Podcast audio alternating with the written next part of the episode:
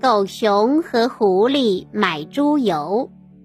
有一天，狗熊走下山坡，想去买一桶猪油，但路上他遇到了狐狸兄弟。狐狸想知道他去干什么。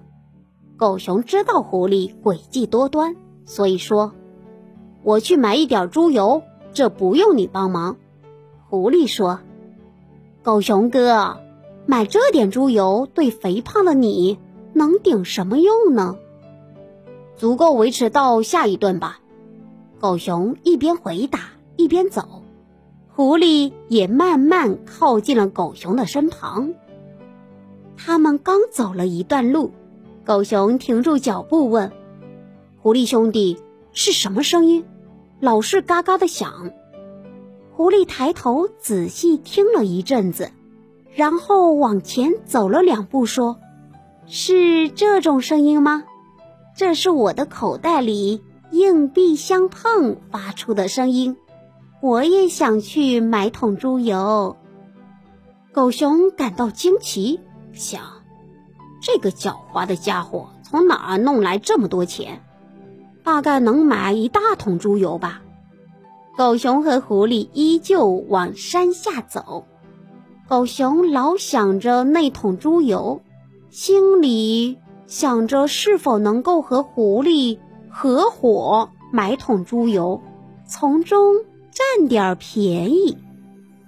城市就在眼前了，这时他们两个看上去像一对真正的朋友。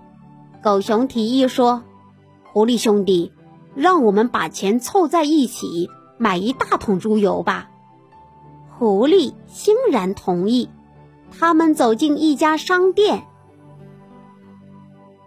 当狐狸把钱放上柜台时，只有几枚铜币。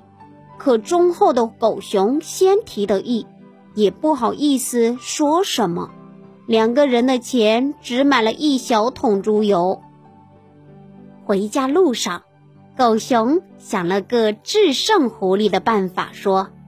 狐狸兄弟，现在猪油太热，不如我们先冷存起来。狗熊想等到狐狸不耐烦时，自己就可以全部拿走了。可是狐狸呢，自有他的妙计，也就答应了。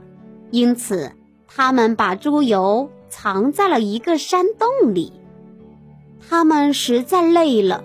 便躺在离洞不远处睡了起来。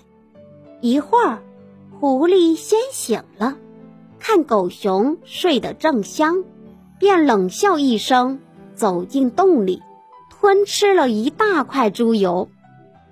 狗熊醒来，见狐狸肚子大了许多，便问：“你到哪儿去了？”狐狸装作无所谓的样子说：“哈哈。”说来你也许不相信，我应邀参加了一个孩子的洗礼仪式。说完，倒头便睡了起来。狗熊见状，翻个身也睡了起来。狐狸并没有真正的睡着，一见狗熊打起了鼾，便跳起来，朝猪油桶跑去。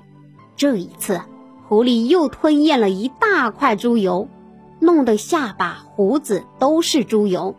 狗熊醒来，见狐狸肚子更大了些，便问：“这次你又到哪儿去了？你的下巴、胡子油光光的。”狐狸狡猾的一笑，说：“我应邀参加了第二次洗礼仪式，他们让我吃了很多奶油蛋糕，吃的太饱了。”说完，又倒地假装睡了起来。狗熊虽然满腹怀疑的，可是呢，自己见狐狸睡着了，自己也就睡了起来。狐狸看到狗熊又睡着了，它最后把猪油桶里面的油吃得光光的。当狐狸返回来的时候，狗熊出乎意料的醒来了，摇着头，怒气冲冲的站在那里，见了狐狸便大声问道：“我的好兄弟，是不是又去参加了一个孩子的洗礼仪式？”狐狸假惺惺的表示道：“你猜的真对，狗熊哥，这次我吃到了世上最香的腌肉。”狗熊冷笑一声说道：“，别再耍花招了，我不会相信你的每一句话。看你满身油光光的，我认为你老是偷偷的跑去偷吃猪油。”狐狸一听。便拉长了脸，恼羞成怒的对狗熊说：“你怎么可以这样怀疑我？如果你不是我的好兄弟，我现在就把你咬成肉团。”狗熊让步说：“那好吧，让我们去看看猪油再说吧。”他们来到洞里，看见油桶空空如也。狐狸见状，把油桶踢倒。大声叫道：“你这个贼！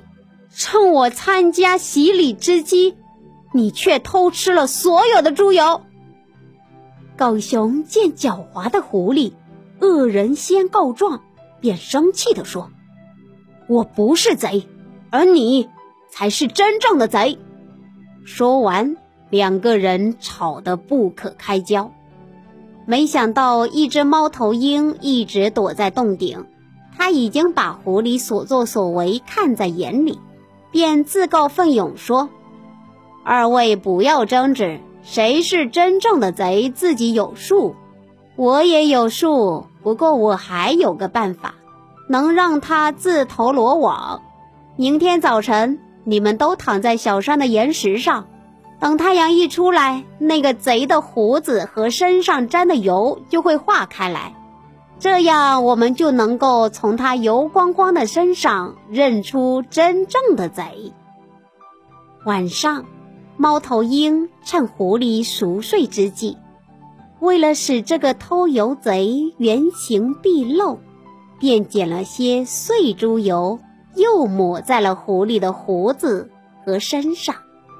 可聪明的狐狸自以为睡觉前已经把身上和胡子上的猪油舔干净了。